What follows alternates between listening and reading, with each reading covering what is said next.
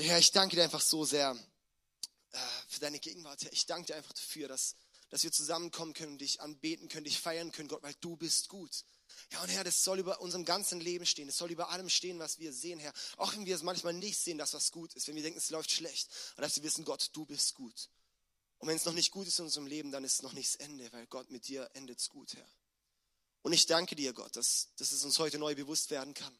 Ich bete, dass es in unserem Herzen jetzt einfach was, was passieren kann, du arbeiten kannst. Heiliger Geist, ich lade dich ein, diesen Raum hier zu erfüllen, unsere Herzen zu berühren, dass du uns bereit machst dafür, Herr, wirklich auch das zu empfangen, was du uns mitteilen möchtest, Herr.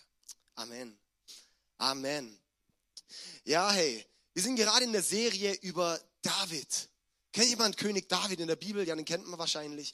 Wir hatten dort jetzt einige Wochen äh, das Thema David behandelt mit verschiedenen Themen, könnt ihr alle auf der Website oder YouTube oder so nachhören. Und äh, ich habe mir jetzt viel überlegt, wie machen wir den Abschluss? Weil man könnte jetzt auch über, über Kindererziehung zum Beispiel reden, okay, da wäre ich jetzt nicht so erfahren, ähm, aber könnte man auch, weil David ist ja ziemlich gescheitert, muss man einfach so sehen, ja. Wir könnten äh, über, über Themen reden, wie zum Beispiel Umgang mit Sünde, mit Versuchung.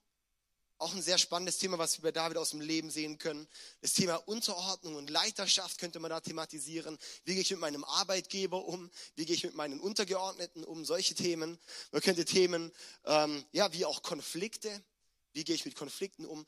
Aber heute habe ich mich für eine, eine ganz besondere Geschichte entschieden, und zwar das letzte Kapitel ähm, im, im zweiten Samuel, sozusagen äh, fast Ende von David seiner Lebensgeschichte. Und zwar habe ich den Titel heute gegeben, Opfer bringen.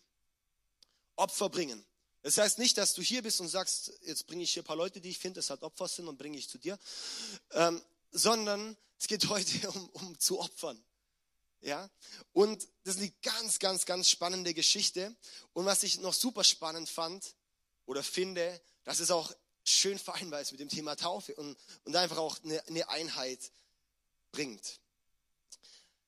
Und zwar möchte ich ganz kurz nacherzählen, ihr könnt ruhig eure, eure, euer Handy oder sowas rausnehmen, einfach mitschreiben, auch die Bibel stellen, auch vielleicht mal ein Gedanke, der dir bleibt, weil dann bleibt es auch, auch hängen. Ja?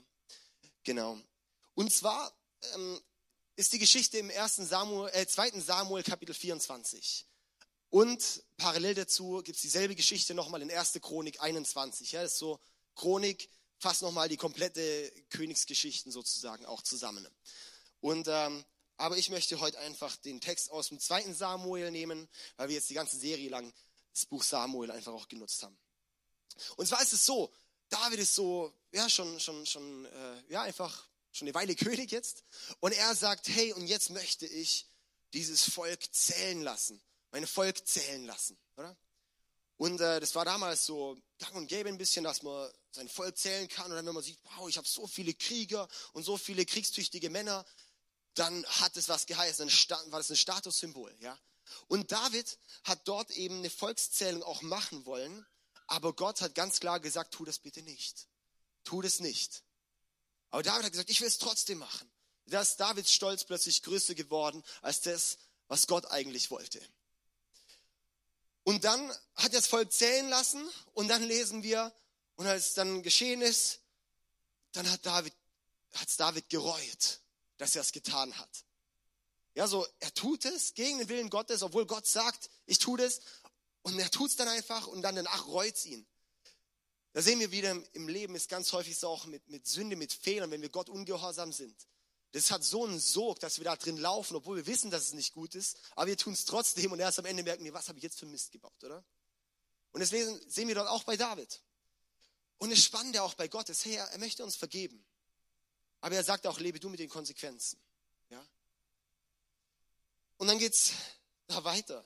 Und zwar spricht dann Gott durch den Propheten Gad zu David und sagt, David, du warst Gott ungehorsam. Jetzt hat Gott eine Botschaft an dich und zwar kannst du zwischen drei Strafen auswählen. Die erste Strafe ist, dein Volk hat jetzt eine drei, äh, ähm, eine dreijährige Hungersnot. Also nochmal kurz, ja. David hätte jetzt Auswahl zwischen drei Strafen, die Gott ihm sagt. Erstens, eine dreijährige Hungersnot. Zweitens, du wirst drei Monate von deinen Feinden verfolgt.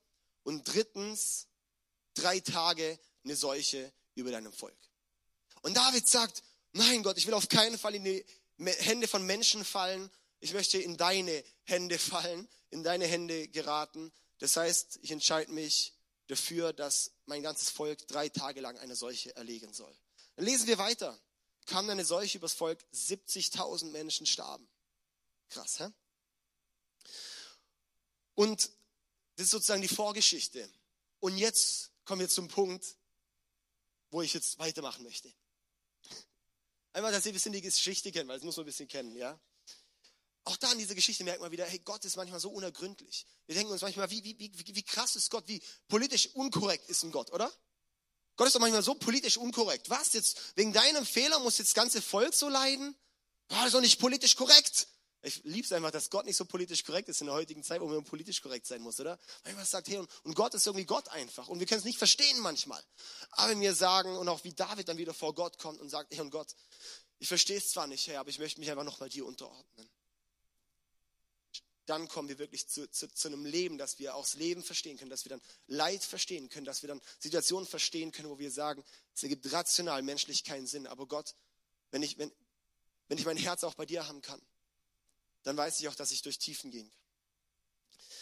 2. Samuel 24, Vers 17 steht. Schauen wir mal die Bibel auf, oder? Weil da sind wir jetzt ein bisschen drin in der Stelle. Okay. So. Dort steht, als David den Engel sah, der das Volk mit Plage schlug, sagte er zum Herrn, ich habe gesündigt und Unrecht getan. Diese Leute aber, was haben sie getan? Dein Zorn soll mich und meine Familie treffen. Ja? David, er ist dort dann direkt an dem Punkt, wo er sagt, hey, ich tue Buße. Hey, ich sehe das, was da passiert. Gott, es tut mir so leid, ich tue Buße. Was hat, ich habe doch den Fehler getan, Gott. Und Buße tun. Und was ich dort wieder spannend finde, wie wir auch den Verlauf dieser Geschichte sehen. Es geht nicht in erster Linie um die Größe unserer Schuld, was unser Leben dann danach bestimmt, sondern unser Leben wird bestimmt durch die Größe unserer Buße wie wir vor Gott kommen.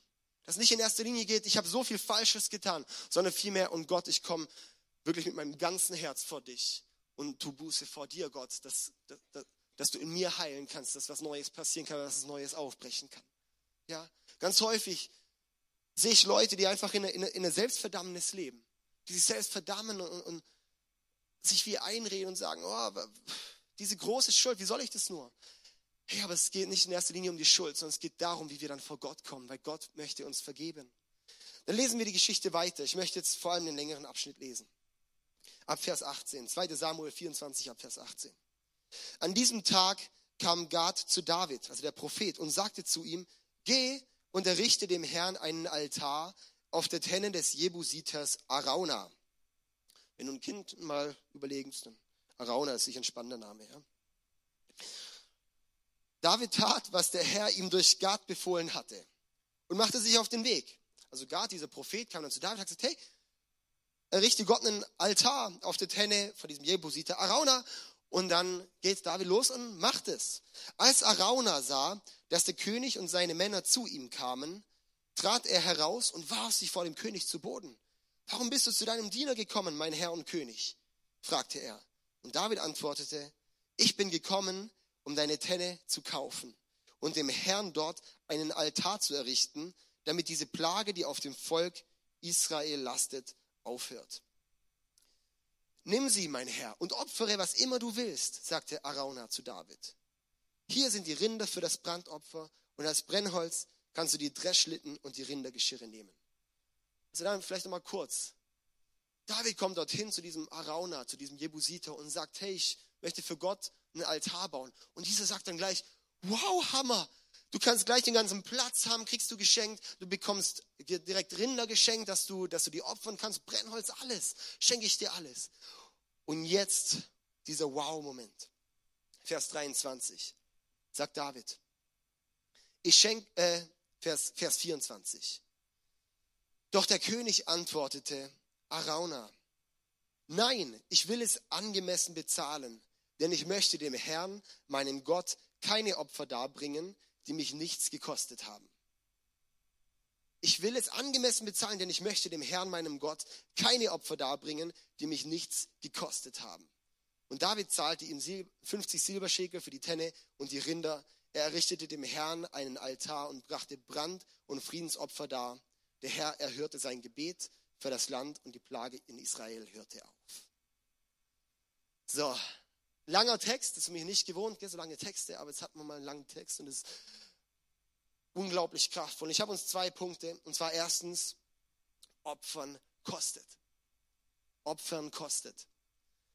Und zwar will er einen Altar bauen und möchte dann die Tenne eigentlich auch kaufen. Und der Jebusite, dieser Arauna, sagt, hey, nee, du bekommst geschenkt. Und David sagt dann, nein, ich möchte nur an, ich möchte nur Gott was geben, was mich auch etwas kostet. Ist nicht kraftvoll diese Stelle? Diesem erhabenen Gott, dem möchte ich Ehre erweisen, weil ich möchte ihm nichts geben, was mich nichts kostet. Wow, das, das fasziniert mich, diese Stelle. Und zwar finden wir das so häufig auch in der Bibel, wirklich dieses Prinzip von, von Gott zu opfern. Und auch hier die Einstellung von David, da können wir so viel von lernen. Weil wir lernen dort, wie wir wirklich demütig und ehrend vor Gott kommen. Wie wir Gott wirklich die Ehre geben können. Wenn wir sagen, und ich gebe nicht den Gruß Gott, sondern ich gebe Gott mein Bestes. Wir lesen in Maleachi. Hat jemand schon mal Maleachi gelesen? Oh Gott, hier vielleicht Hände hoch. Wer hat schon mal Maleachi gelesen, das Buch? Lest es unbedingt. Das hat man in zehn Minuten durchgelesen oder Viertelstunde, keine Ahnung, sowas rum. Ja. Drei Kapitel. Unglaublich gut. Das letzte Buch im Alten Testament. Und dort lesen wir einfach, hey, Gott ist da einfach wieder so, so, so klar mit seinem Volk. Das ist sozusagen die letzte Botschaft, die er dem Volk Israel gibt, bevor Jesus kommt, bevor das Neue Testament sozusagen losgeht. Und wir lesen dort unter anderem auch im ersten Kapitel schon direkt, dass, dass Gott so sagt, hey, und, und ihr, ihr habt mich verachtet. Ihr Volk, das Volk hat mich verachtet. Und das Volk sagt, hey, inwiefern haben wir dich verachtet? Und Gott sagt, indem ihr mir nicht das Beste gibt indem ihr mir blinde Kühe opfert, indem ihr mir kranke Tiere opfert, indem ihr mir verkrüppelte Sachen gibt. In dem habt ihr mich missachtet. Und jetzt steht ihr da und fragt euch, warum, warum Gott keine Gunst in eurem Leben hat. Ihr habt doch die Antwort, weil ihr Gott nicht ehrt. So kraftvoll, so krass, so bewegend, diese Stelle. Und zwar, wo ich einfach wieder sehe, hey, es geht dort nicht Gott in erster Linie darum, oh, durch unser Opfer machen wir jetzt das Schlechte wieder gut, sondern durch unser Opfer zeigen wir, welchen Stellenwert Gott in unserem Leben hat. Wenn wir, also als Pastor, da hört man vieles, ja. Wie oft Leute zum Pastor kommen, ja, und dann sagen, hey David, ich hatte gedacht, ich will was gerne daheim rauswerfen, ja. Einen alten Müll brauche ich nicht mehr. Aber vielleicht könntest du die Kirche noch brauchen, bevor ich es auf den Sperrmüll bringe. Das ist genau dieses Prinzip was wir in Maleachi lesen. Wie wäre es, wenn wir Gott das Beste geben? Was, es funktioniert nicht mehr so, du kaufst einen neuen, hey cool, dann gib doch das Beste Gott. Und das Schlechte gibt man gerne einen Teufel auf, Schrott, auf den Schrottplatz, oder? Wirklich jetzt mal. Und es zeigt eine Lebenshaltung, es zeigt eine Lebenseinstellung von, was gebe ich Gott? Und es zeigt sich dann auch häufig in unserem Leben, wo ich jetzt einen Bogen zur Taufe spanne. Und zwar ist es so, dass wir unser Leben hingeben für Gott, dass wir sozusagen ein neues Leben bekommen. Wir hören in, in christlichen Kreisen von dem Begriff Wiedergeburt. Dass wir sozusagen, das Kreuz auch als Symbol, hey, dass, dass wir sozusagen dank Jesus unser altes Leben ablegen können, sterben können. Und dass wir als neue Menschen geboren werden durch die Auferstehung. Ja, das symbolisieren wir in der Taufe, indem ich als alter Mensch in das Wasser gehe und als neuer Mensch rauskomme. Indem ich mein altes alles abgebe, mein, mein, mein, mein Müll abgebe, mein altes Leben aufopfer. Ja, und dann neu bin. Aber das braucht doch, dass wir uns wirklich hingeben und aufopfern. Und ganz häufig halten wir die Teile bei uns zurück, die wir noch wollen. Und geben nur das ab, was wir eigentlich, ja, wo, wo es uns halt easy ist zu trennen. Ach ja, komm hier, ich gehe halt in die Kirche, weil es cool ist. Weil es ein Hype ist, weil es schön ist, wenn man rumspringen kann. Darum gehe ich in die Kirche. Ja, sonst mein Leben hat Gott eigentlich nicht groß Gestaltungsfreiheit. Aber wo wir sagen, ich gebe mich Gott hin, ich nehme mein Leben auch als ein Opfer für Gott. Dann sage ich, und ich sterbe wirklich ganz und werde ganz neu geboren, dass Gott sich an mir verherrlichen kann und dass Gott groß werden kann. Wir lesen 2. Korinther 5, Vers 17, mein, mein Lieblingsvers, dass wir früher ja, alte Menschen waren. Jetzt ist der alte Mensch tot, ein neues Leben hat begonnen. Johannes 3, Vers 3 lesen wir von, von dem Begriff Wiedergeburt. Nur wer wiedergeboren wird, kann das Reich Gottes sehen. Und ich frage mich, in christlichen Kreisen auch, sind Menschen wirklich wiedergeboren? Weil ich sehe vielen nicht, dass wir unser Leben als ein Opfer Gott dargeben. Wir sehen, dass, dass es bedeutet, hey, und wir wollen Gott herren. Wenn wir Christen werden, bedeutet es, ich nenne Gott Herr. Und ich habe Gott als Herr in meinem Leben, als König in meinem Leben, als Chef in meinem Leben. Was bedeutet das? Dass ich nicht mehr über mein Leben regiere, sondern dass Gott jetzt in meinem Leben regiert. Dass ich mich nicht mehr von den alten Maßstäben regieren lasse, sondern dass ich sage, und Gott, hey, auch, ich stelle stell dich über mich. Weil wenn ich meinen Wunsch und mein Wille und meinen Egoismus über dich stelle, bist du gar nicht mein Herr. Dann bin ich der Herr. Sind wir da dabei? Yes? Könnt ihr mir folgen? Sorry, wenn ich zu schnell bin. Könnt ihr mich folgen, oder? Ja? Hey, ich finde es so spannend und wir lesen dort einfach bei David, was ich so faszinierend finde. Er sagt, und ich Gott, ich möchte dir nur was geben, wenn es mich auch was kostet. Wir sehen häufig das Christsein als ein, als, als, ein, als ein billiges Ticket in den Himmel zu kommen. Als ein billiges Ticket. Ich bete mein Gebet und dann komme ich schon in den Himmel. Da geht es nicht drum, sondern es geht darum, dass der Himmel in uns kommt. Es geht darum, dass wir verändert werden durch Gott. Es geht darum, dass wir Ebenbild Gottes hier vorleben. Ja? Es geht darum, dass wir nicht mehr nach unserem mit unserem Egoismus leben, sondern dass wir Liebe leben. Und ich sage eins hier, wenn wir wirklich es annehmen, neue Menschen zu werden, von der Liebe Gottes geprägt zu sein, oh my goodness, hey, dann wird unser Umfeld sehen, dass wir anders sind und dass wir lieben und dass wir großzügig sind und dass wir einen Unterschied machen. Was denken Leute über Christen? Die sind langweilig. Was denken Leute über Christen? Oh, die, die, die sind oft so verurteilend. Hey, wenn ich dann Leute sehe, die im Facebook irgendeinen Müll posten, ey, über irgendwelche Leute oder so, da denke ich, Alter, was geht denn hier für ein Film ab? Wie anti-Vorbild kannst du da leben? Wie anti-neuer Mensch kannst du denn vorleben? Es geht gar nicht mehr, sowas fort. Hey, wir sollen neue Menschen sein. Neue Menschen, die von Liebe geprägt sind, die von Liebe übersprudeln sollen, die von Großzügigkeit übersprudeln sollen, die Gott repräsentieren. Darum ist Jesus ans Kreuz gegangen, weil er gesagt hat, ich gehe ans Kreuz, ich gehe in den Tod, dass du dein Leben mit deinem alten Leben auch sterben kannst, ein neues Leben werden kannst, so wie ich gelebt habe. Ist jetzt das Potenzial in dir. Das zeigen wir in der Taufe. Dass wir sagen, ich gehe unter Wasser mit meinem alten Menschen, komm hoch als neuer Mensch. Warum ist die Christenheit so komisch? Ich glaube auch unter anderem, weil unser Bewusstsein über Taufe und über Wiedergeburt und über was Christsein bedeutet, verloren gegangen ist. Wenn wir nicht mehr verstehen, dass es bedeutet eine Transformation, nicht ein billiges Hinterherlaufen. Dass wir nicht Fans sind, sondern Spieler sind. Yes? Sind wir dabei? Sorry, ich hau gerade echt ein bisschen auf den Putz. Aber ist okay, oder? Puh, okay, jetzt weiter. Zweiter Punkt, Opfern verändert. Äh, noch genau, Opfern verändert. Opfern verändert. Oh, diese Tenne in Arauna, dieser Ort, eine Tenne ist da, wo das, so eine Fläche, wo das Getreide gemahlen wird oder, und dann die Spreu vom Weizen getrennt wird, so, ja. Dieser Ort, wo David den Altar errichtet hat. Als Zeichen von Gott, ich tue Buße. Und ich möchte, dass es die, die, die das Negative wirklich abgetan wird und dass das Neues entstehen kann, hatte dort diesen Altar erbaut, um Gott zu ehren. An diesem Ort, dieser Ort, ist der Ort, wo später der Tempel gebaut wurde. Und dieses Bild finde ich so kraftvoll für unser Leben, dass der Moment, wo wir vor Gott kommen auf den Knien und sagen, Gott, hier bin ich mit meinem ganzen Leben, mit meinem alten Leben, mit, mit allem, was ich bin, Gott, gebe ich mich dir hin und ehre dich. Es kostet mich etwas. Aber dieser Moment, wo es uns was kostet und wir es Gott hingeben, passiert eine schlagartige Multiplikation. An dem Moment, wo wir sagen, und Gott, ich gebe dir mein Leben hin, ich opfer dir mein Leben. Da ist der Moment, wo Gott sagt, und jetzt lasse ich da was Größeres draus entstehen, weil jetzt ist, lasse ich da wirklich ein Tempel entstehen. Der Tempel, der ist, der ist legendär, ja, das können Historiker darüber staunen, über die Größe. Und, und kurz drauf lesen wir eben auch, dass David, David durfte dann nicht bauen, aber sein Sohn hat ihn an dem Ort dann gebaut. Und wir lesen nur, dass, David schon alles vorbereitet hat und alles besorgt hat, alles Material für den Tempel. Und es das heißt aber, man kann es gar nicht zählen, weil es so viel ist. Weil so viel Eisen und so viel Zedernholz und so viel dies und jenes und wow.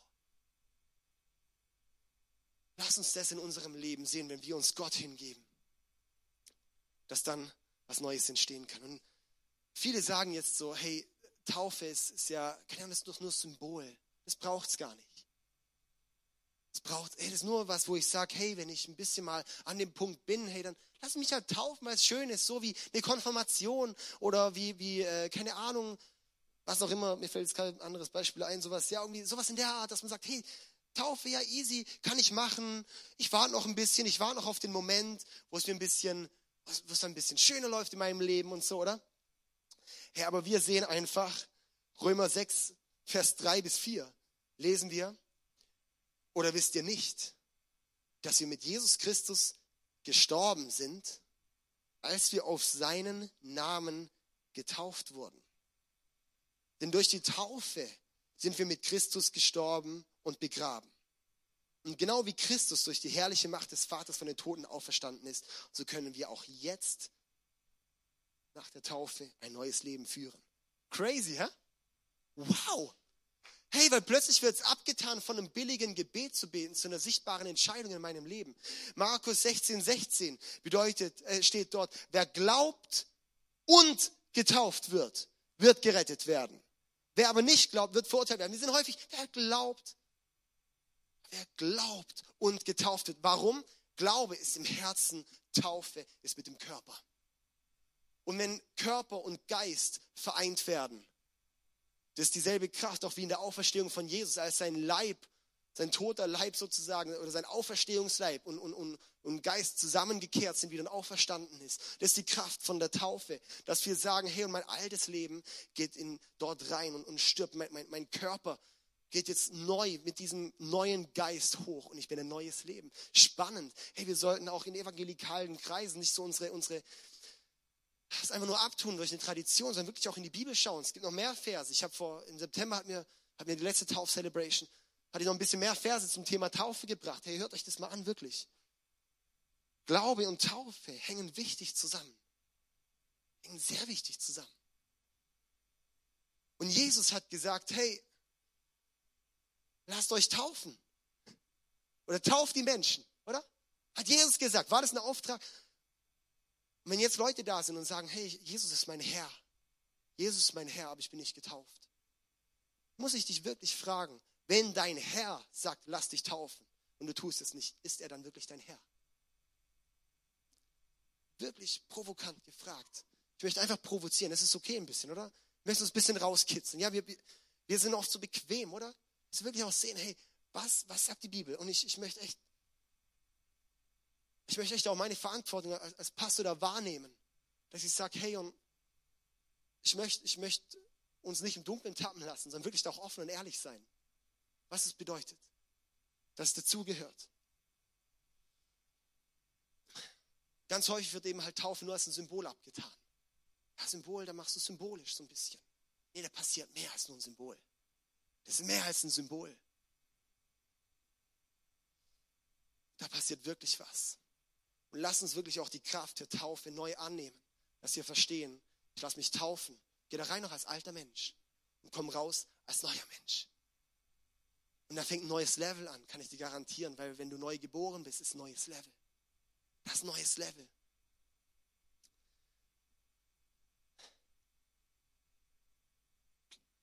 Sind wir dabei? Okay. Hey, ich möchte da echt zu ermutigen. Ähm, Vielleicht kann die Band schon mal vorkommen, schon mal spielen. Das ist ja super. Einfach ein bisschen unterstützend. Yes. Hey, das Leben mit Gott ist einfach das Beste, was es auf dieser Welt gibt. Es gibt nichts Besseres, als wenn sie ein Leben Gott hingeben können. Hey, so häufig auch, keine Ahnung, rede ich auch mal mit Leuten, gell? Die sagen so, hey, keine Ahnung, Gott mein Leben zu geben, das, das, das, das will ich gar nicht, weil ich möchte mein Leben nicht aus meiner Hand geben, sonst, keine Ahnung, ich möchte da Spaß haben, ich möchte da gut haben in meinem Leben. Ich sag, wenn du es gut haben willst, dann halt es nicht in deiner Hand. Weil du weißt selber, wie du dir vertrauen kannst. Du weißt selber, wie viel Mist du baust. Lass uns unser Leben Gott hingeben. Lass uns wirklich da, ich liebe diesen englischen Begriff surrendern, uns wirklich ihm ganz hingeben und sagen, und Gott, hier bin ich. Gott, hier bin ich. Nutze mein Leben. Gott, ich möchte, ich möchte auch nur dir was geben, was mich auch was kostet. Manchmal kostet es uns was in unserem Leben, was abzulegen, meinen Egoismus abzulegen, unsere Selbstsucht abzulegen, da wo wir sagen, oh, das will ich aber so sehr. Ist vielleicht der erste Punkt, wo du sagst, und das legst du ab. Und lässt Gott dort groß werden in deinem Leben, oder?